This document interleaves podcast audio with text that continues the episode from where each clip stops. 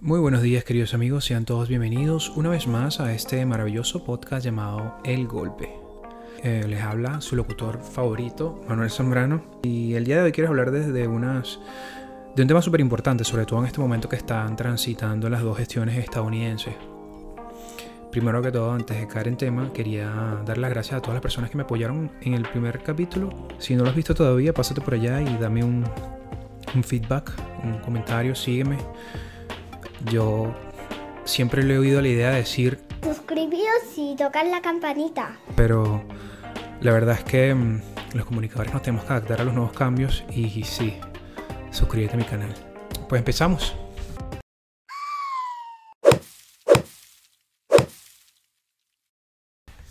Queremos aprovechar la reciente transición en las dos gestiones estadounidenses para hablar un poco sobre los puntos clave en la gestión del expresidente Trump para finalmente eh, precisar eh, los puntos clave buenos y malos de su breve paso por la Casa Blanca. Vamos a empezar por el final, la pandemia.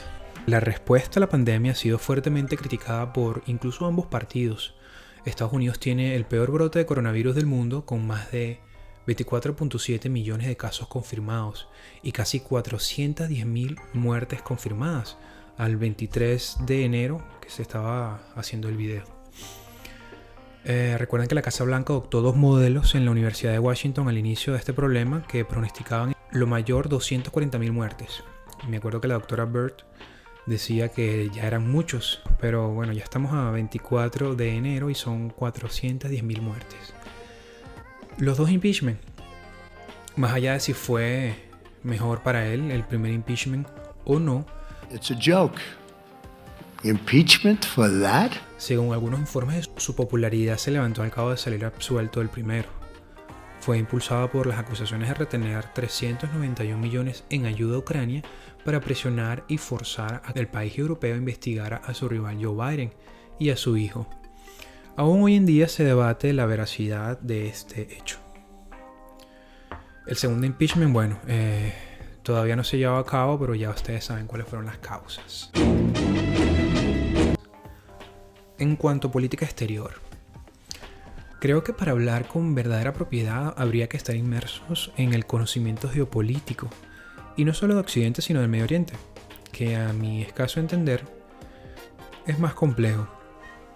Aquí en Occidente nos peleamos, nos queremos, pero de aquel lado, eh, es decir, el racismo étnico, petróleo, monarquías absolutas, la modernización del autoritarismo, bueno, tenemos de eso último un poco aquí de este lado también, pero en todo caso era mi mejor esfuerzo. Cuando hablamos de, em, por ejemplo, las relaciones internacionales, Trump se retira unilateralmente del acuerdo nuclear con Irán. Esto fue en el 2015, que generó entre muchas tensiones, eh, entre muchas cosas, las tensiones y todo eso, el asesinato a los hollywoodescos del general Soleimani. Que posteriormente llevó a Irán a tomar represalias atentando contra las tropas estadounidenses en la región, cosa que mm, los medios no mencionaron. La retirada del Acuerdo de París contra el cambio climático, donde el ahora expresidente Trump argumentaba que ponía en permanente desventaja a la economía y a los trabajadores estadounidenses. Trump ha retirado a Estados Unidos, se ha retirado de varios pactos y foros multilaterales, entre ellos el acuerdo nuclear con Irán, que ya lo mencionamos, el Consejo de Derechos Humanos de la ONU, de la UNESCO y mi favorita la OMS. Estados Unidos contribuye con alrededor del 15% de las emisiones de carbono mundiales, pero también es una fuente significativa de financiamiento y de tecnología para países en subdesarrollo. El liderazgo moral es otro aspecto importante.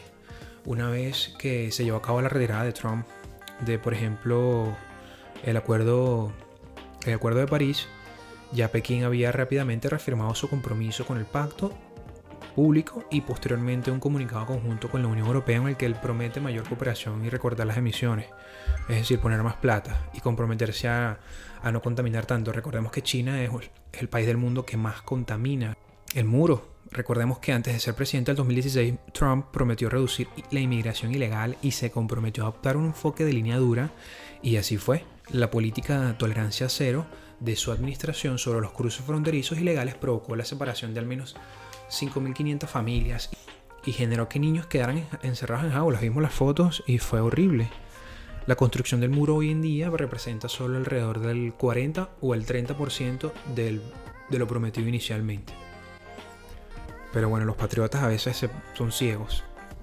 Ciegos al amor por, por Trump. Igual yo no juzgo demasiado porque viniendo de Venezuela me acuerdo que se parece mucho al chavismo. He rescatado, por ejemplo, unos puntos eh, importantes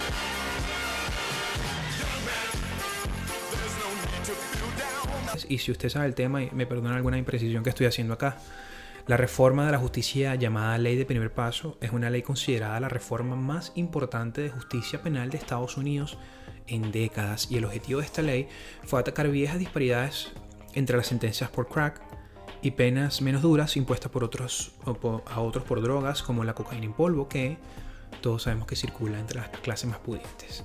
Además, las mismas le permiten la liberación de presos o el alivio de sus sentencias, por ejemplo, al cambiar la forma en que se acredita su buena conducta. Me acuerdo que cuando salió esta ley, el CNN y estos medios que hacen apología a, a los demócratas, decían que Trump ama a los negros porque miren lo que hizo. La pandemia, pero Cabe destacar que, ante el colapso de la economía, el país implementó una expansión histórica de los subsidios gubernamentales que mantuvieron a millones a flote. Esta respuesta de emergencia por un récord de 2.2 billones surgió de una ley negociada entre la Casa Blanca y líderes de ambos partidos en el Congreso. Me gustaría que viéramos esto desde otra perspectiva. Y debemos decir que esto fue básicamente la pólvora que necesitaba el cañón para disparar el gasto público, cuyo indicador hoy no tiene precedentes en la historia de Estados Unidos. Es un conflicto. Esta ayuda incluyó pagos de 1.200 dólares y extra pagos extra de 600 dólares. Creo que hay uno adicional. En algunas condiciones aplica. Yo reconozco que me he beneficiado de, este, de, estos, de estos estímulos. Pero sí, efectivamente hace que se dispare el gasto público y sea peor la cosa. Eh, el TEMEC. Ya desde el 2016 Trump se había comprometido a reformar el pacto anterior llamado Telecan.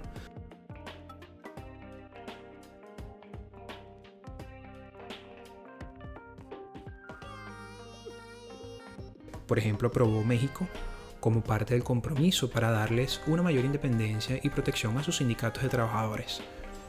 El país latinoamericano también aumentó el salario mínimo y aceptó que expertos laborales independientes verificaran el cumplimiento de sus obligaciones, cosa que es muy raro en países de izquierda porque yo viniendo de Venezuela sé lo, difícil que es que eh, un presidente acepte, como un presidente como esto acepte la supervisión de organismos internacionales.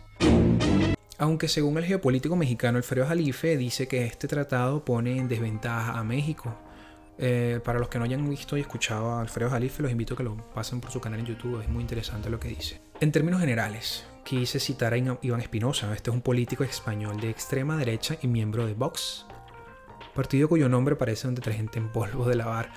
Aclarando, bueno, Vox viene, proviene del latín que significa voz, hace relación con la democracia o lo que sea. Él dice el balance de estos casi cuatro años del gobierno de Trump es muy positivo para los americanos desde distintos puntos de vista.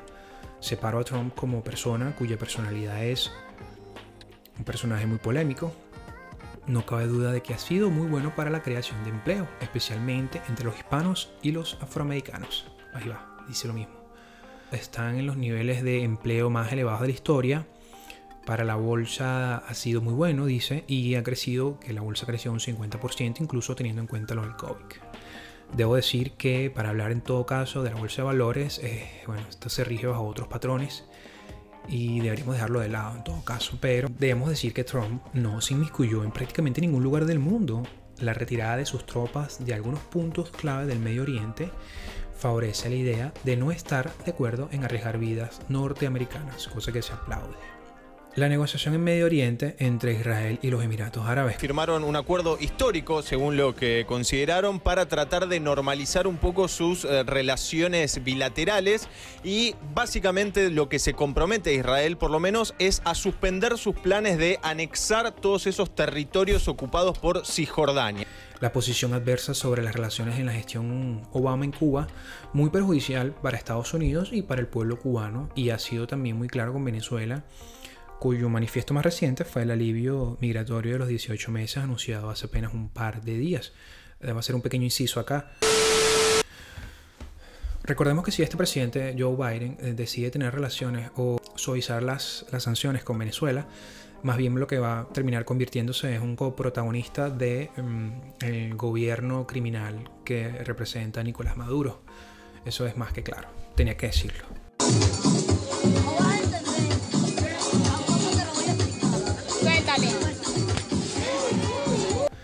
Economía. Eh, por favor, discúlpenme si se me escapan algunas precisiones como tal. No soy economista, pero eh, con Obama del 2014 al 2016, el Producto Interno Bruto creció en una tasa promedio anual de 2.5%. En los primeros tres años de Trump, del 2017 al 19, el PIB real se expandió en un promedio anual de 2.6%. Esto es según la Oficina de Análisis Económico. Y a pesar del gran recorte de impuestos corporativos, el crecimiento del PIB no estuvo cerca de alcanzar las ganancias anuales promedio del 4%, que estas eran las estimaciones de la Fed.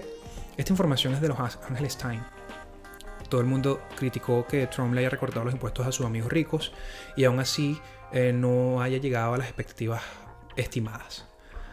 En cuanto al empleo, la economía de Estados Unidos agregó 6.6 millones de empleos, aunque si lo comparamos con la gestión de Obama fue de alrededor de 8.1. Bueno, recuerda que Obama cuando tomó la posesión del gobierno estaba saliendo de una crisis con los créditos subprime que fue una locura en, el mundo en realidad.